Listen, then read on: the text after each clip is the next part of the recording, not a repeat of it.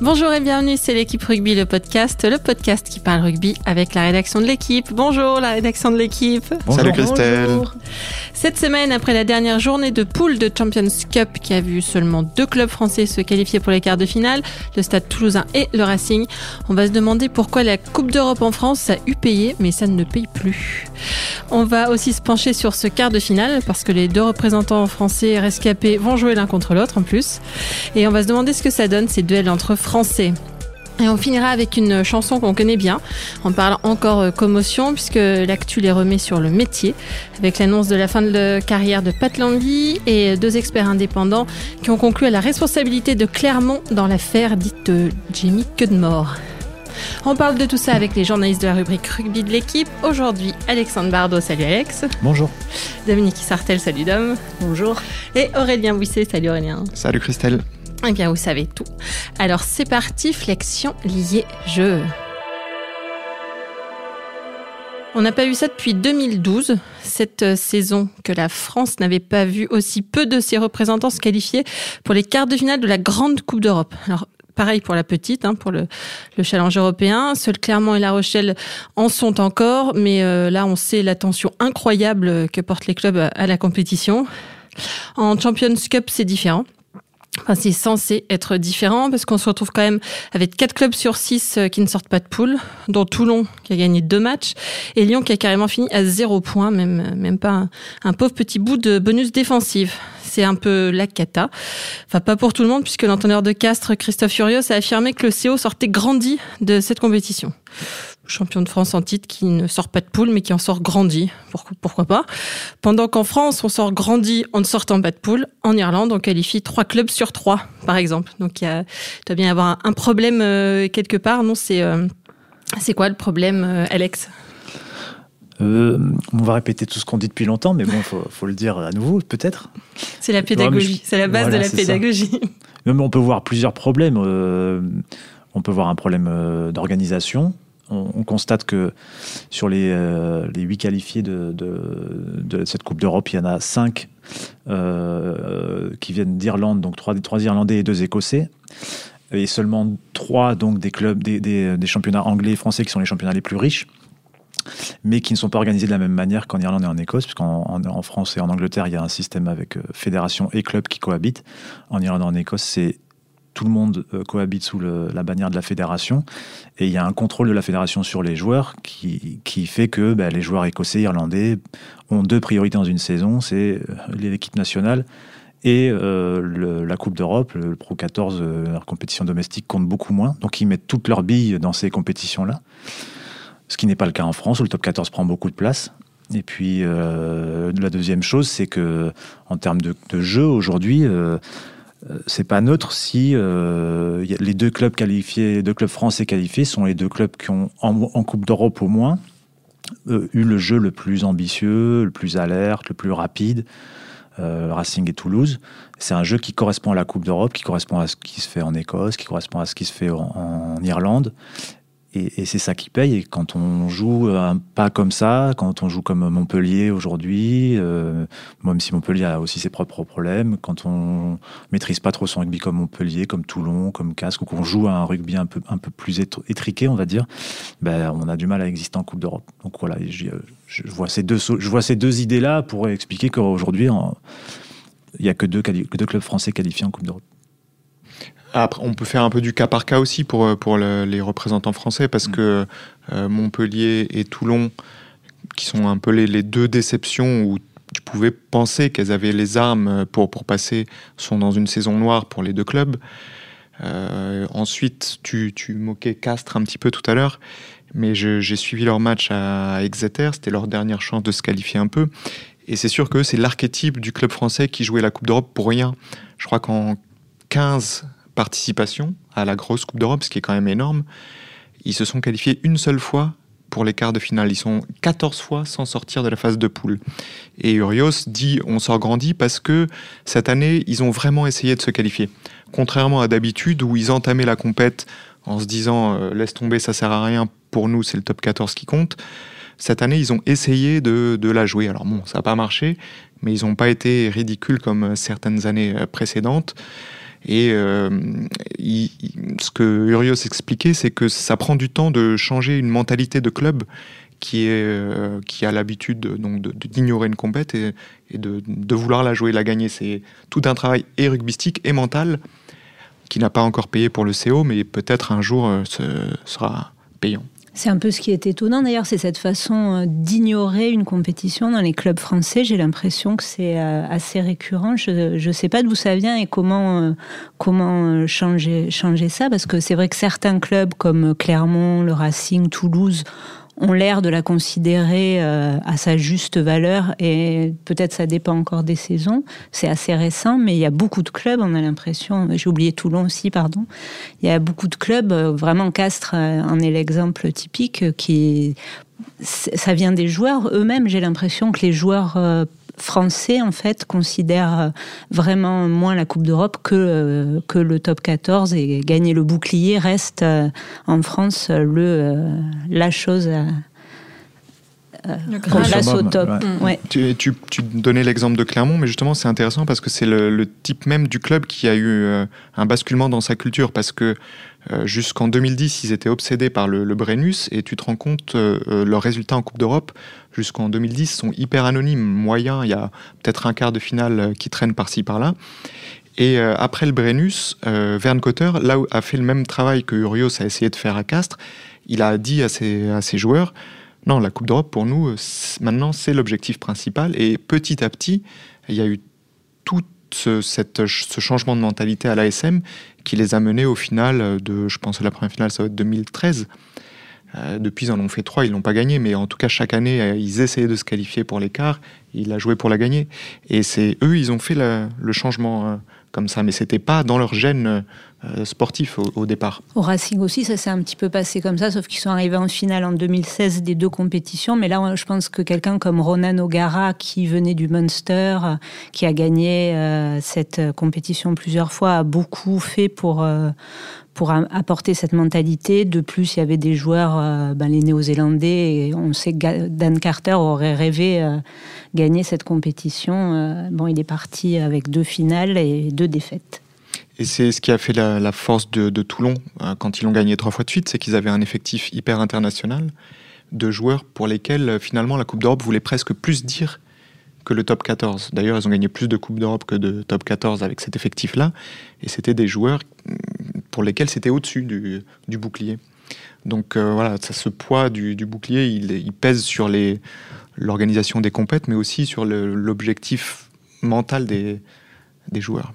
Il y a le poids du, choix aussi entre deux compétitions. Non, je, je, pourrait répéter sans arrêt qu'on ne pouvait pas que le doublé était impossible. il a été contredit euh, depuis, mais de toute façon, c'est sûr que ça devient de plus en plus difficile. Euh, puisque le décalage, enfin, la différence entre la manière dont les clubs français euh, préparent la Coupe d'Europe et la manière dont les franchises, dont les, les provinces euh, irlandaises et écossaises la préparent, crée un, oui, ça, crée un décalage de niveau fatalement. Il y avait le cas, on a, dont on a déjà parlé un peu à ce micro, de Johnny Sexton qui, je crois, l'an dernier avait disputé je sais plus, c'était plus de 90% de ses matchs, je crois, euh, avec l'équipe nationale ou en Coupe d'Europe, et il avait quasiment pas joué le Pro 14. Aujourd'hui, euh, c'est inenvisageable qu'une équipe euh, de, top 14 mette à l'herbage, je sais pas, imaginons le Racing, mette à l'herbage Finn Russell pendant la saison top 14. Et et on le comprend parce que, après tout, c'est vrai que le top 14, nous-mêmes, c'est ce qui, c'est ce qu'on suit à longueur d'année. C'est la compétition qui est, qui c'est une compétition majeure, quoi. Donc c'est difficile culturellement euh, d'imaginer que des joueurs puissent être mis, euh, mis au repos pendant cette, cette compétition-là. Mais peut-être qu'il faut arriver à trouver euh, un meilleur équilibre. Euh, que, et puis surtout, je, moi, je crois beaucoup au fait que euh, c'est difficile aujourd'hui pour les clubs français, pour certains clubs français en Coupe d'Europe, de passer le cap au niveau de l'intensité et de la vitesse. Lyon en a fait euh, la meilleure expérience. Les résultats de Lyon, ils sont quand même hyper parlants. Lyon, c'est une équipe qui arrive à, gagner, à aller gagner au Racing cette saison. C'est une équipe qui arrive à gagner à Montpellier. En Coupe d'Europe, ils ont pris, ils n'ont pas pris six valises, mais ils ont perdu six fois. C'est leur oui, première, mais au, première au, bout de 3-4 matchs, ils étaient éliminés. Ils ont commencé à faire bien tourner. bien sûr, mais les 3-4 premiers matchs sont parlants. Et sur les 3-4 premiers, ils prennent 3 fois 30 ou, ou 40. On avait fait un dossier euh, dans, dans, le journal il y a un mois et demi, deux mois de ça où Mignoni en parlait un peu, où Laurent Travers parlait, et ils ciblaient tous le fait que c'était deux jeux totalement différents, qui, des, arbitrages, enfin c'est lié à l'arbitrage aussi, mais et, et, que c'était du coup euh, difficile. Euh, c'était un apprentissage à faire. Le Racing, on sent qu'ils ont basculé. Aujourd'hui, presque leur jeu est plus fait pour la Coupe d'Europe que pour le, top 14. Pour d'autres clubs, euh, c'est pas le cas. Et Lyon en fait partie parce qu'ils sont en apprentissage. Montpellier en fait partie parce qu'ils n'ont pas les joueurs pour faire autre chose que ce qu'ils proposent. Euh, Castres, c'est culturel aujourd'hui. Euh, Toulon, ils sont, ils, ils, de toute façon, c'est un club qui était en difficulté cette saison, donc c'était difficile de les imaginer se qualifier. Mais voilà, on arrive on au est constat plus que- sur des stats de matchs internationaux en Coupe d'Europe, par exemple, ou ou, c'est juste euh, le style de jeu qui est très différent par On, a- on avait 14? euh, étudié un peu les stats l'an dernier, je crois. Effectivement, on voyait que c'était le niveau intermédiaire. Après, euh, ça se joue pas forcément, par exemple, sur le temps de jeu, mais sur les fameux trucs qui, qui, qui, fo- qui, qui font sourire beaucoup, mais les fameux mètres par minute, euh, mètres parcourus par minute, qui créent l'intensité d'un match. Euh, C'est-à-dire qu'on peut faire 40 minutes de temps de jeu, si pour faire euh, 2000 pick and go, il n'y a pas vraiment d'intensité. En top 14, on voit pas ça. En, championnat, en Coupe d'Europe, pardon, on voit pas ça. On, on voit euh, une intensité avec un ballon qui se déplace souvent, beaucoup avec de la vitesse, des rucks qui vont vite. Et ça, c'est très différent de ce qu'on retrouve en top 14.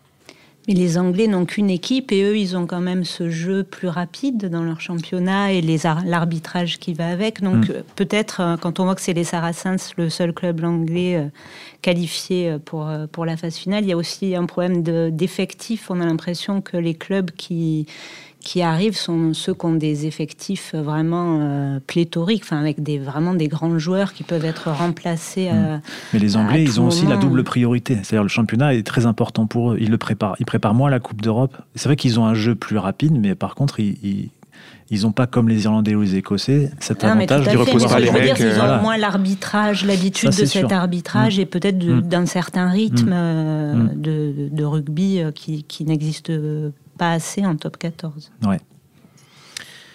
Pour le deuxième sujet, on continue avec la Coupe d'Europe, ce duel fratricide, comme on dit, puisque non content de n'avoir que deux clubs français qualifiés, il faut qu'ils se rencontrent dès l'écart, c'est le, le karma. hein.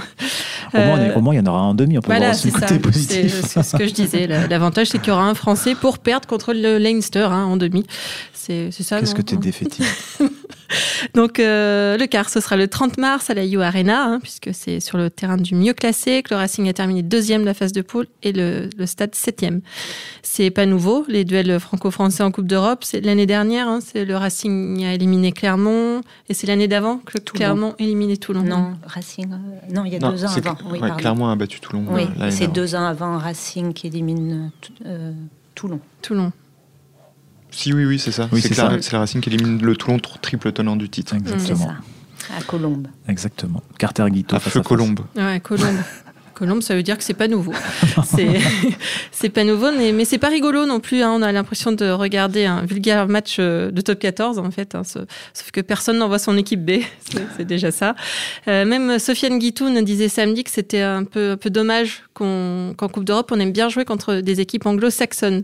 C'est dommage, tu trouves, toi aussi, Aurélien, de jouer contre des Français quand on est français De mon, moi, j'ai pas d'avis personnel sur la question, mais Eh c'est sûr alors, que, euh, les joueurs, euh, souvent, ils, même en cours de saison, quand il y a toujours dans leur poule un club français, c'est c'est pas le match qui les excite le plus, quoi, parce que euh, ils l'ont déjà joué euh, deux fois en saison régulière, euh, ils l'ont joué six mois avant aussi, euh, donc euh, c'est il y a moins de, de, de- voilà, de- d'adrénaline dans l'air quand t'as un, un match comme ça, quoi. Mais euh, bon, oui, ils ont l'habitude aussi. hein. Après, c'est c'est quand même deux équipes qui jouent extrêmement bien, qui ont un jeu hyper plaisant. Ça va jouer, quoi qu'il arrive, dans des, dans des bonnes conditions, température. Mhm. euh, La Voilà, pelouse sera un peu dure, hein, voilà. attention. 22 degrés. 22 degrés, pas de pluie, pas de vent. Et, et- et du coup, ça, ça rend quand même ce match euh, alléchant. Et, et, puis aussi, ça sera peut-être l'occasion de vérifier un truc qu'on avait constaté euh, quand on avait, fait justement ce dossier il y a un mois sur la différence entre le top 14 et la Coupe d'Europe. On avait pris les stats de Toulon-Montpellier en top 14 et de Toulon-Montpellier en Coupe d'Europe et on avait vu qu'il y avait un, décalage en termes d'intensité, nombre de passes, etc. Un décalage évidemment favorable à, la, à la Coupe d'Europe. Et peut-être qu'on verra à nouveau que euh, un autre arbitrage, un autre état d'esprit, euh, cette, cette euh, Coupe d'Europe permet de voir des- du, du spectacle, quoi. Même si finalement, j'ai pas trop de doute sur le fait qu'un Racing Toulouse, quoi qu'il arrive, n'importe quelle compétition, c'est un match aujourd'hui où il, va se passer, il se passe, il se passe quelque chose, quoi. Et tu crois pas qu'un match élimination directe comme ça, tu as des espèces de, vieux réflexes de top 14 qui reviennent et que Je crois qu'aucune des deux équipes n'a intérêt à ça aujourd'hui. Et on voit qu'ils arrivent à s'exprimer, euh, à, bien s'exprimer en, jouant. Et, c'est si, je pense que s'ils refusaient le jeu, qu'ils se mettraient en danger, euh, ces, deux équipes-là aujourd'hui. Ouais, Toulouse a l'air de l'avoir prouvé en match de poule contre les meilleures, les meilleures équipes, dont le Leinster et le Racing depuis euh, au moins l'année dernière, en tout cas euh, contre le Munster et en demi-finale l'avait montré aussi que l'enjeu n'avait pas n'avaient pas réduit leurs ambitions. Mmh. Ensuite, en finale, c'était un petit peu différent. Avec des conditions. Des, oui, des conditions climatiques qui qui favorisait pas mm. ça. Après, la mauvaise nouvelle, c'est finalement d'effectivement d'affronter potentiellement le Leinster en demi-finale. Parce qu'aujourd'hui, c'est vraiment l'ogre, et même si Toulouse a réussi à les faire tomber, euh, une fois, on voit que c'est vraiment c'est la même machine que c'était euh, l'an dernier. Et, Leinster, c'est le tenant du titre. C'est le tenant du titre. Et ils seront en quart contre l'Ulster? C'est ça. ça. Voilà. Et voilà, c'est sûr que. Un Irlandais en moins. c'est un peu la mauvaise nouvelle. Hmm. À la limite, c'est les deux équipes qui, enfin, qui ressemblent le moins à des équipes de top 14. Donc, euh, tant mieux. Quoi. Le Racing et Toulouse? Oui. Ah oui, c'est clair. Elles n'ont pas les stéréotypes euh, ennuyants du, du hmm. top 14, comme disait Alex tout à l'heure. Ah, tu vois que tu avais un avis, du coup. Je ne sais plus quelle était la question à la base, mais. Après, il faudra, faudra voir parce que c'est loin quand même ce match. Hein. Il va se passer beaucoup de choses. Il y a un tournoi à destination. C'est juste à la sortie du tournoi, c'est hyper mal placé. 30 mars. C'est que deux semaines après clubs, Ils vont avoir, ces deux clubs vont peut-être avoir peur de perdre quelques, quelques bah, joueurs euh, clés. Euh, bah, surtout, surtout Toulouse. Parce que le, Racing s'est caché, a envoyé un seul sélectionné ou deux. Oui, mais il y a des sélectionnés comme Russell qui joue pour l'Écosse, par exemple. Il y a sept Français. Deux, deux et demi. Sept Français à Toulouse hein, qui sont appelés. C'est là le paradoxe de cette compétition quand même, c'est que finalement, ils se sont qualifiés euh, avec une équipe qui ne sera peut-être pas du tout la même dans deux mois, parce que là, il y a une coupure de deux mois, et on va avoir un quart de finale. Euh, on ne sait pas trop ce que seront ces deux équipes-là euh, à ce moment-là. C'est dommage, c'est un autre débat, mais ce serait quand même bien un jour d'arriver à, créer des blocs mm. concrets, concrets quoi, un bloc top 14, un bloc Coupe d'Europe qui dure, je sais pas, deux ou trois mois, et où on joue que ça. Et, là, c'est loin, dans deux mois, on ne sait pas ni le niveau physique de ces équipes-là, ni qu'est-ce qu'elles présenteront sur le terrain comme joueurs. Euh, en équipe de France, là, il y a Ramos, il y a Médard, il y a Aldeguerri, il y a euh, Tamac, euh, d'un côté, j'en oublie sans doute, il y a Loré, il y a Dupont. Donc ça fait beaucoup de matchs. Effectivement, Russell qui va jouer la Coupe de le tournoi destination avec l'Écosse. Où est-ce qu'ils seront, ces joueurs-là Dans quel état ils seront Et les autres, dans quel état ils seront aussi? Hmm. On ne sait pas. On verra. Allez, on laisse la Coupe d'Europe euh, ici. Troisième sujet, pas vraiment inédit, hein, puisqu'on va encore parler commotion. On va encore en parler parce qu'on a encore eu un exemple de leur effet dévastateur. Pat Lambie, le demi d'ouverture sud-africain du Racing, a annoncé cette semaine dans les colonnes de l'équipe qu'il mettait fin à sa carrière. Hein. Le Springbok aux 56 sélections n'en pouvait plus des maux de tête, des yeux qui grattent, comme je cite, s'il jouerait les yeux sous l'eau à la piscine. Ce qui n'est pas le truc le plus agréable du monde. Euh, il pouvait même plus faire de muscu, tellement les, efforts augmentaient ses migraines. Euh, les neurologues lui ont conseillé d'arrêter. Il les a écoutés. Pat Lambie a 28 ans et il ne peut plus jouer au rugby. Jamie Cunmore, lui, en a 40. Il avait euh, assigné son ex-ex-club Clermont pour l'avoir renvoyé sur le terrain alors qu'il avait subi plusieurs commotions lors des demi et finales de Coupe d'Europe 2015. Aujourd'hui, lundi, des experts agréés par la Cour de cassation ont conclu à la responsabilité de l'ASM. Euh, Dom, tu as eu Jamie Cudmore, il y a un, entretien à, retrouver sur l'équipe.fr. Il t'a dit qu'il se réserve même le droit d'attaquer au pénal hein, pour, euh, pour mise en danger de la vie d'autrui. Il dit qu'il n'est plus possible de mettre la vie des joueurs en danger comme, euh, comme ça. Il a, il a raison. Oui, bah, il a raison, c'est sûr. Après, il euh, faut bien préciser, donc pour l'instant, l'expertise, c'est c'est pas euh, une attaque en justice, hein. c'était un premier pas parce que c'est des cas tellement pointus qu'il faut, euh, pour pouvoir avoir des éléments pour attaquer en justice, il faut savoir si Clermont avait commis une faute. Clermont était, sa responsabilité a clairement été engagée sur une des trois commotions. Parce que là aussi, il faut prouver ce qu'on avance. Jimmy Codmore, il a eu des ressentis, il a l'impression qu'il n'a pas bien répondu à des protocoles commotion, mais il ne peut pas le prouver. La faute euh, semble reconnu donc sur la troisième commotion où le médecin de l'ASM n'a pas euh, jugé bon, enfin ou en tout cas senti le besoin de faire passer à Jamie Cudmore le fameux test HIA1, donc le questionnaire où on vérifie si le joueur est commotionné, alors qu'il avait subi donc il avait une commotion qui datait de la demi-finale deux semaines avant, qu'il avait déjà été arrêté dix jours plus une première commotion en début de match, en début de finale. Donc là, c'était le deuxième choc du match, il sort en sang, la tête coupée, et il n'y a pas ce questionnaire. Et c'est là-dessus que, que Clermont est. Alors qu'il vomit, enfin, alors, qu'il a, alors que c'est ce qu'il dit dans son interview à ce moment-là, quand il est dans le vestiaire, qu'on le recoue, il a, il a des symptômes de commotion. de commotion. C'est-à-dire qu'il vomit, Déjà, il met 10, secondes à se relever du choc, euh, ce qui est déjà un premier euh, signe. Notamment pour Jamie Cunmore, qui n'est pas spécialement une allumette, voilà. pour que lui ne puisse pas se relever. Et effectivement, dans le, dans le vestiaire, il est pris de nausées, il vomit dans une poubelle. Euh, le médecin qui le, qui le soigne à ce moment-là conteste ça, il dit qu'il a juste craché de la salive dans la poubelle, qu'il n'a pas vraiment vomi. Euh, Jamie Cudmore, lui, euh, reste sur son témoignage. Il, a malheureusement demandé à un, ex-coéquipier, Benson Stanley, de témoigner par écrit, qui était avec lui dans le vestiaire, donc de témoigner par écrit. Et Benson Stanley ne, veut pas. Bon, il y a une espèce de, peur, je pense, de certains Alors qu'il joueurs. était allé dire au staff que Cudmore avait vomi. Oui, il l'avait dit après coup, oui, euh, donc, quand il s'était raconté les, le scénario des événements, mais pour le, mettre par écrit, il a, il a, pas. Alors, je ne sais pas si c'est osé, euh, si euh, je ne sais pas ce qu'on peut, ce qu'il y a là derrière. Voilà. Ouais, en fait, c'est une histoire euh, qui traîne depuis longtemps, mais cette histoire que de mort, on, voit enfin, on arrive au bout d'une première étape. Et finalement, ça illustre tout le problème des commotions qui existent depuis des années dans le rugby. Euh, il y a eu encore beaucoup d'arrêts. L'an dernier, une dizaine d'arrêts sur l'année 2018, une dizaine de joueurs professionnels qui ont arrêté leur carrière à cause des commotions. Et là, le dernier cas, c'est celui de Lambi. Euh, on en parlait un peu ce matin. Euh, Lambi, on voit, on, a, relu cette interview où, il parle d'un chaos, d'un choc, un gros choc subi dans un plaquage contre le Munster en demi-finale.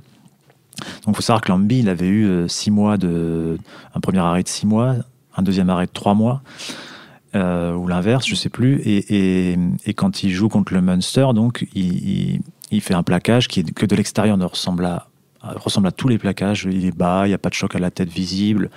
On voit juste qu'il met un tout petit peu de temps à se relever, puis il continue l'action, il monte en défense, euh, l'action s'arrête et on voit là qu'il met un genou au sol. Euh, et, puis le, médecin arrive, euh, discute avec lui. Il a l'air à peu près, euh, il a l'air clair en fait, Lambi. il a le, regard normal. Il n'y a pas de signe de commotion. Il vomit pas. Il n'y a pas la taxi comme on dit, le fameux réflexe où on voit les bras qui sont levés en l'air avec le joueur allongé. mais dans son témoignage, ou... pas. Mais dans son témoignage, il dit j'ai eu cette sensation que des symptômes de la commotion. Et là où c'est frappant, c'est de voir qu'il dit mais euh, mais en fait, euh, bon, j'ai reconnu deux, trois symptômes avec le passé qu'il a. Hein. Mais il, y avait la finale de la Coupe d'Europe deux semaines après et j'ai rien dit. Et donc, quand on lit ça, on, se dit que. faut pas, moi, je n'incrimine pas Lambi, c'est pas du tout le discours que je vais avoir, mais en fait, on se dit que les joueurs eux-mêmes ce, piège en quelque sorte, parce que les échéances, effectivement, on les comprend, et c'est ce que dit Cudmore dans l'interview Exactement, en fait, il y a, y a, une, y a le joueur, euh, Cudmore le dit, ne va jamais de lui-même euh, décider de, de, quitter un match de, de ce niveau-là. Il y a, je vois, il y a des commentaires euh, qui passent sur euh, Cudmore, pourquoi il n'a pas, euh, il a pas refusé de rentrer, mais c'est impossible, en fait, à ce moment-là. il, ne, il qu'une envie, c'est de retourner sur le terrain. D'autant plus si tu es un peu commotionné. Voilà, et puis surtout, bon, là, on parle. la commotion, c'est ce que disent souvent les neurologues. Et, du coup, les joueurs ne sont, plus capables de décider d'eux-mêmes s'ils sont. Ça. Exactement, ça c'est assez reconnu que, mm. surtout quand le choc est frontal, il y a une espèce de. Le joueur peut même insulter le médecin qui va l'empêcher de, revenir sur le terrain, devenir méchant. Enfin, il y a pas mal de témoignages dans ce sens-là. Donc, c'est vraiment au club et à mettre en place des, des garde-fous pour protéger à la fois les, les, joueurs et leurs entraîneurs, qui sont aussi, on l'avait vu dans le cas de Fritz avec euh, mmh. Enfin il y a plein d'exemples, il hein, ne faut pas non plus accabler, des, et qui, qui, poussent les joueurs à revenir. Et donc les garde-fous doivent être mis en place par des, des, des entités qui, sont, qui peuvent décider sereinement. Mmh. Et ça, euh, c'est encore, ça c'est quand même amélioré avec le système de vidéo Vogo. Là, mm. les, toutes les images de choc sont analysées en direct, revues, et, euh, mm. et là, il y a toujours un membre du staff médical qui peut alerter euh, le médecin en disant attention, ça t'a échappé, mais machin a l'air sonné. Donc ça, ça, quand même depuis un, an que c'est en place, on voit moins de joueurs soit euh, sortir, enfin ne pas sortir alors qu'ils ont titubé, ou alors sortir, passer le test et revenir alors que visiblement ils devraient même pas le passer, ils devraient sortir. C'est ça le, paradoxe aussi entre les, deux cas euh, de Cudmore et de, et de Lambi, c'est Cudmore c'est survenu il y a trois ans, on a l'impression que ça n'a pas longtemps, mais finalement c'était une époque où euh, les joueurs et les clubs étaient moins sensibilisés qu'aujourd'hui, informés. Euh, et finalement, on se rend compte que même trois ans après, avec euh, euh, des informations supplémentaires, un mm. joueur sensibilisé qui a ce passé, ce passif, il est encore pris par l'enjeu sportif, il mm. arrive à accepter de se mettre en danger. Avant qu'il arrive au Racing, en, Afrique du Sud, tout le monde pensait qu'il allait déjà arrêter sa carrière. Ça, c'était donc il y a un an et demi. Il a réussi à se relancer, à rejouer. Il a eu des alertes bah, qu'il a reconnues et malgré tout, le, l'enjeu est tellement fort que, que même à ce cas-là, mm. l'a caché. C'est ça qui est presque dramatique, quoi. Mm. en même temps humain. Mais, Le, papier qu'il y a euh, sur l'ambi euh, aujourd'hui, je crois, hier, hier euh, je crois que c'est Dulin dedans qu'il dit il faut arrêter, le, rugby est beaucoup moins dangereux qu'il y a 30 ans. Un coup de pied à joueur au sol était plus dangereux qu'un plaquage de Tammy Ifuna. Euh, ok, certainement. Oui, c'est un discours qui est, c'est pas le seul à le dire. Euh, voilà, qu'à l'époque, à 30 ans, tu, tu, jouais avec les rétroviseurs parce que tu avais peur de prendre un coup de poing, un coup de pied. C'est pas dangereux de la même manière. C'est pas dangereux de la même manière. Puis il y, y, a un truc illégal et, et puis il y a un truc, euh, voilà, Tameifuna, c'est autre chose, mais le, je veux dire, l'ambi, euh, c'est la situation de jeu, il n'y a rien d'illégal, quoi. C'est pas un coup de pied, pas un coup de poing, c'est une situation de jeu qui, malheureusement, met en danger un joueur mais qui est inévitable, comme dit qui... Cudmore, dans un rugby où les gabarits mm. euh, se sont renforcés considérablement. Je crois qu'il y a 20 kilos de plus en moyenne mm. par, euh, pour les trois quarts centres, donc mm. c'est énorme hein, en 20 ans. Euh, où les vitesses, les, les, les, les, joueurs se rencontrent à une vitesse élevée. Parce que les trois quarts donc sont ça, c'est compliqué. Gros et les gros sont devenus plus rapides. Voilà, pour un exemple, Manonou, il est plus lourd que tous les champions du monde, les avant-champions du monde All Black de 87. Quand il fait la Coupe du Monde en 2011, il est plus lourd. Et, et ne parlons pas de sa vitesse. Donc, c'est pour dire à un moment que tout ça, bon, ça a des répercussions, évidemment. Et il faut. C'est pour ça qu'il y a des. Aujourd'hui, il y a une réflexion sur le règlement, sur la hauteur des plaquages.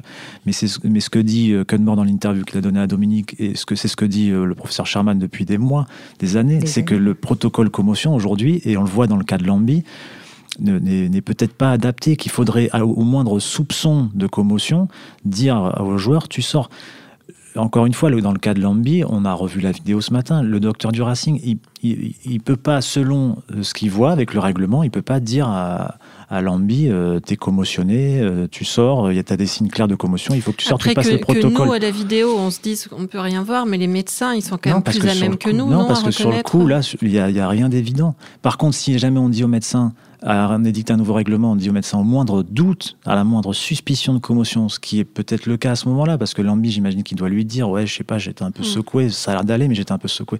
Si on dit à la moindre suspicion, ça sort, eh ben, peut-être qu'on évitera euh, des cas comme celui de l'ambi. Parce que Lambi, résultat aussi, on en a parlé ce matin encore avec Dom, deux semaines, de ces deux semaines, trois semaines après, finale de la Coupe d'Europe, il perce, euh, un appui fort sur le genou droit, euh, genou dans la boîte à gants, et Dom me disait que... Bah, le risque de blessure après une commotion qui n'est, qui n'est après commotion, euh, qui n'est pas complètement... Enfin, après commotion, est de 38% plus élevé que pour quelqu'un, une, une, blessure n'importe où, pas seulement une nouvelle commotion, quoi.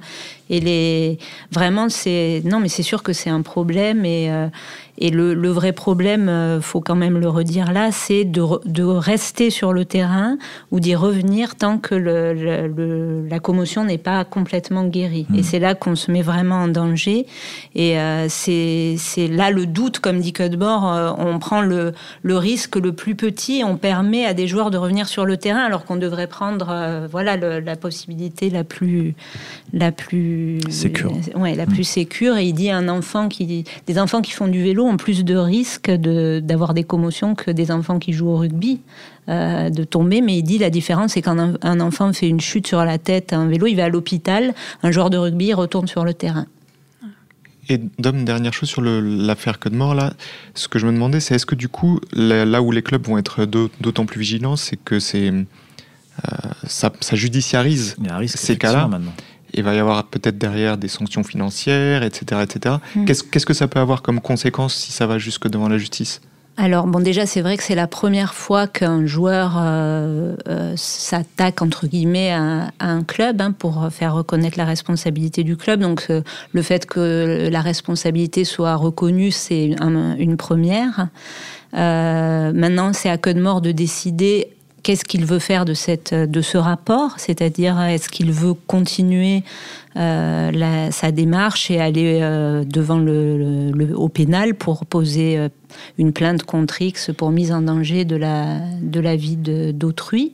Donc là, il pourrait effectivement être dédommagé, mais ça serait pas énorme parce que je, je crois qu'il y a pas mal de gens qui disent il fait ça pour l'argent, mais quand on voit les préjudices qu'il qu'il a subis, ils sont pas énormes puisqu'il a pu jouer quand même la Coupe du Monde derrière. Après, bon, il a eu trois mois d'arrêt, il a pu jouer la, la, Coupe du Monde de rugby. Donc lui, il cherche surtout à ce que le règlement, ne, y ait plus ce, flou, qu'on puisse plus ne remettre un joueur euh, sur le terrain alors qu'il est, qu'il est potentiellement commotionné. mais, au-delà de son cas particulier, voilà, est-ce que d'autres, si d'autres joueurs s'engouffrent dans, dans, dans, cette... Ah ben les clubs euh, vont de... Ça va, euh, effectivement, les clubs vont devoir les payer, je suppose, enfin, à condition d'être condamnés, et ça, ça, crée un précédent, c'est, sûr. j'espère qu'au contraire, ça va faire en sorte que les clubs soient beaucoup plus mm. stricts avec ce règlement. J'ai vu passer ce week-end, sans être rentré totalement dedans, des, des articles euh, concernant aussi les problèmes d'assurance aux États-Unis. Euh, il y a des problèmes d'assurance aujourd'hui euh, avec la, NFL parce que la NFL foot américain a été le sport le plus touché à une époque, peut-être encore aujourd'hui par les commotions, et aujourd'hui les assurances se posent des questions. Et dans la même veine, il y avait un, article sur Johnny Sexton qui se plaignait du fait qu'il y avait beaucoup de communication autour de, ses, de sa santé et que du coup aujourd'hui les assurances se mm. posaient des questions euh, le concernant. Euh, il disait mais alors qu'il y a eu beaucoup de choses écrites de fausses sur mon cas, on dit que j'ai subi euh, tant de commotions alors que j'en ai subi moins. Et, voilà, donc ça, ça, ça, pose plein de petites questions qui soient en termes d'assurance, de effectivement de judiciarisation à l'avenir, d'indemnisation. Euh, c'est des questions à long terme, mais il ne faut pas les oublier parce que voilà, ça plane. Euh, je pense que le foot américain, il y a 10-15 ans, ils se disaient pas qu'un jour, euh, ils arriveraient à la situation d'avoir des problèmes avec les assurances ou d'éventuels problèmes de judiciarisation. Le rugby, il faut qu'ils réfléchissent, euh, il faut qu'ils prennent ça en compte et donc qu'ils agissent, quoi, qu'ils n'attendent mmh. pas. Très bien. C'est des questions auxquelles on risque de continuer à répondre pendant quelques mois, années, décennies, millénaires. Euh, merci à tous. C'était l'équipe rugby, le podcast, une émission de la rédaction de l'équipe. Aujourd'hui, j'étais avec Alexandre Bardot, Dominique Sartel et Aurélien Bouisset. Merci à Sébastien Salis à la technique.